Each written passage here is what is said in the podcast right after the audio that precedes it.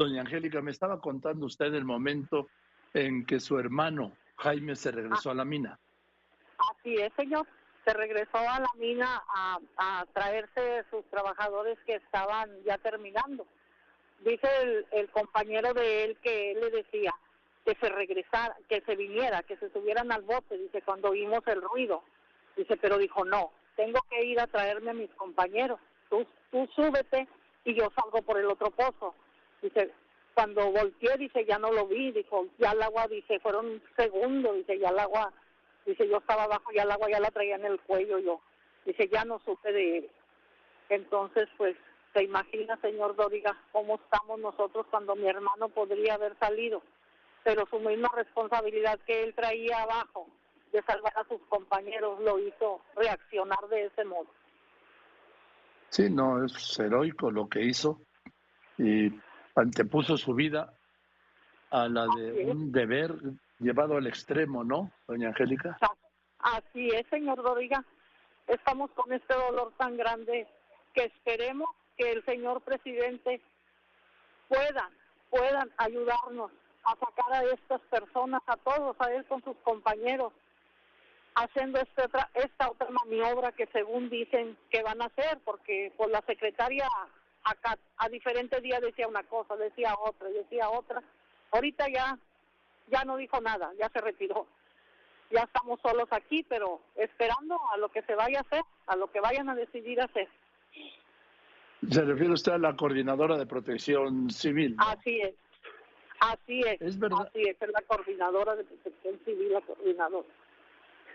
¿Qué, es verdad que les dijo, señora Angélica Montelongo Pérez, que les dijo que el rescate de los 10 mineros atrapados ahí abajo, les dijo hoy, va a tardar de 6 a 11 meses? Así es, así es. ¿Cómo fue? ¿Cómo cree usted que nos cayó de sorpresa? Como un balde de agua fría. De poquito que traíamos de ánimo, no lo terminó ella con esa con esa noticia que dio. Toda la gente, todos los familiares, pues imagina, si era a días y ahorita ya nos dijo de 6 a 11 meses. Pues ya que, que, que van a hallar, ya teníamos la esperanza de aunque fuera que estuvieran que estuvieran vivos, ¿verdad? Primeramente Dios, pero ya ahorita pues no. No sabemos qué es lo que va a pasar, no sabemos qué es lo que se va a decidir, señor López Dóriga. Eh, doña Angélica Montelongo Pérez, ¿cómo les dijo Laura Velázquez, la coordinadora de protección civil? ¿Cómo les hizo este anuncio? Cuéntenme. Ella, ella los hace, los hacen, este, hay un campamento adentro de esta mina y ella lo hacen a puerta cerrada. Cuando ya salieron y se los dijeron, bueno, pues estaba, estaba la gente, las esposas de los mineros adentro y luego ya nos hablaron por teléfono y nos dieron la noticia. Directamente no nos la di a nosotros, que somos pues también directos, pero no podemos estar todos allá. Nosotros somos las hermanas de él y estamos, estamos como a unos 200 metros o 300 por ahí fuera de la del DF día. Ellas nos hicieron llegar la, la noticia y fue cuando ya nos reunimos todas a hablar con la prensa porque estaba haciendo eso. Inclusive nos dijeron, ya no está, ya se fue. Pues cómo, nomás dio la noticia, la gente se dio cuenta por el mañanero lo que ella estaba diciendo, de 6 a 11 meses para rescatar. Pues imagina, qué desesperación. sí, yo espero que haya alguna confusión porque, mire, es imposible para mí hablar con ella, pero eh, en la mañanera hoy no dijo nada porque no estuvo. No, no, no, no, lo, no, no, no lo dijo. al menos nosotros no lo oímos, esperábamos escucharla, pero no, no lo dijo, se los dijo allá adentro, allá donde le digo yo que están ellas, las esposas de los mineros, las mamás de los mineros, este, son las que escucharon eso, nos hablan por teléfono y ya nos reunimos nosotros ahí en el Pinabete, o sea, un tantito más allá de los pozos. Pero ella directamente no se arrimó, no se acercó a decirnos a nosotros, no. Porque de confirmarse esta versión de la coordinadora de protección civil, pues te lo digo con todo respeto, doña Angélica, pues equivale a hacer el anuncio sin hacerlo de que de que habrían muerto los 10 mineros ahí abajo, porque se está hablando de un, un lapso de rescate de 6 a 11 meses, ¿quién sobrevive a eso? Pues no, pues sí, ya exactamente, ya que nos está dando a entender. Pero lo que ellos quieren es que uno se retire y, y se olvide uno y eso no va a poder ser, señor Doriga, no va a poder ser que nosotros nos retiremos. Ya nos retiraron todo, nos retiraron los baños que teníamos ahí, nos retiraron allá adentro a las gentes, les retiraron todo, ya no hay nadie, no hay unos cuantas gentes. Los únicos que no se han ido son los mineros compañeros de ellos, son los que también salieron hace como unas tres horas a comunicarnos eso, de que se iba a hacer ese tajo. Y ellos pues comentan, dicen que para ellos es una buena opción que se haga el tajo para que se extraiga toda el agua para llegar a ellos. Ellos ahí están al pie del cañón también, todos sus compañeros de mi hermano y de todos los otros muchachos que están ahí.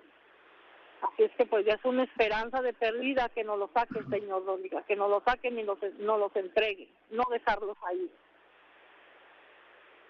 Bueno, el presidente había dicho que él se comprometía que no se repitiera la historia de pasta de conchos. ¿Se acuerda que fue allá en 2006? Cuando quedaron 65 mineros atrapados. que ahí siguen. mineros, y, y, exactamente, ahí entre 65 mineros, ahí se nos quedó un primo hermano de nosotros también.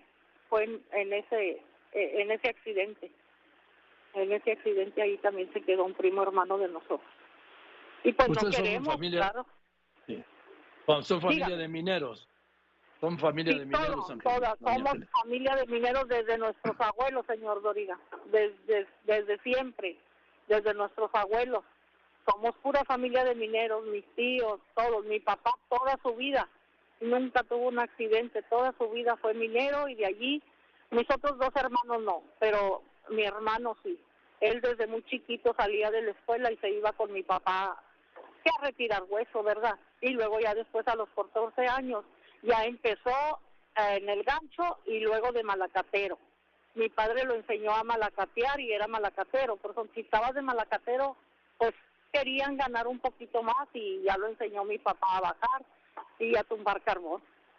Y de ahí nunca tuvo un accidente hasta este. Y todo por, pues fue él. Estamos contentos porque él se regresó por sus compañeros, señor Doriga. Lo tenemos como un héroe, mi hermano. Es un dolor tremendo, nos quitan un pedazo de corazón a todos.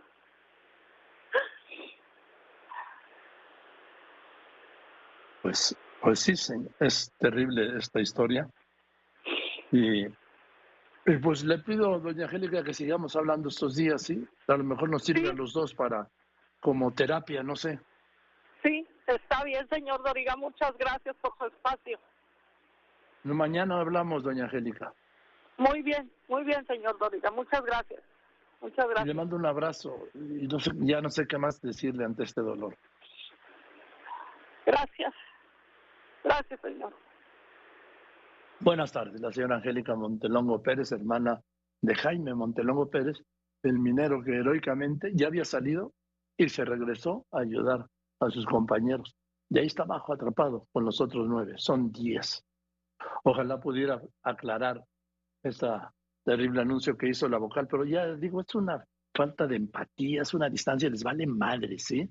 Totalmente, perdónenme, pero es lo más exacto que le puedo decir, les vale madre que puedan decir, como no ha desmentido, que el rescate les llevará de 6 a 11 meses, o sea, que los da por muertos y que no pueda salir esta funcionaria pública, esta servidora pública, licenciada en Historia del Arte, a confirmar o a desmentir lo que dijo. Les vale eso que les digo, exactamente madre.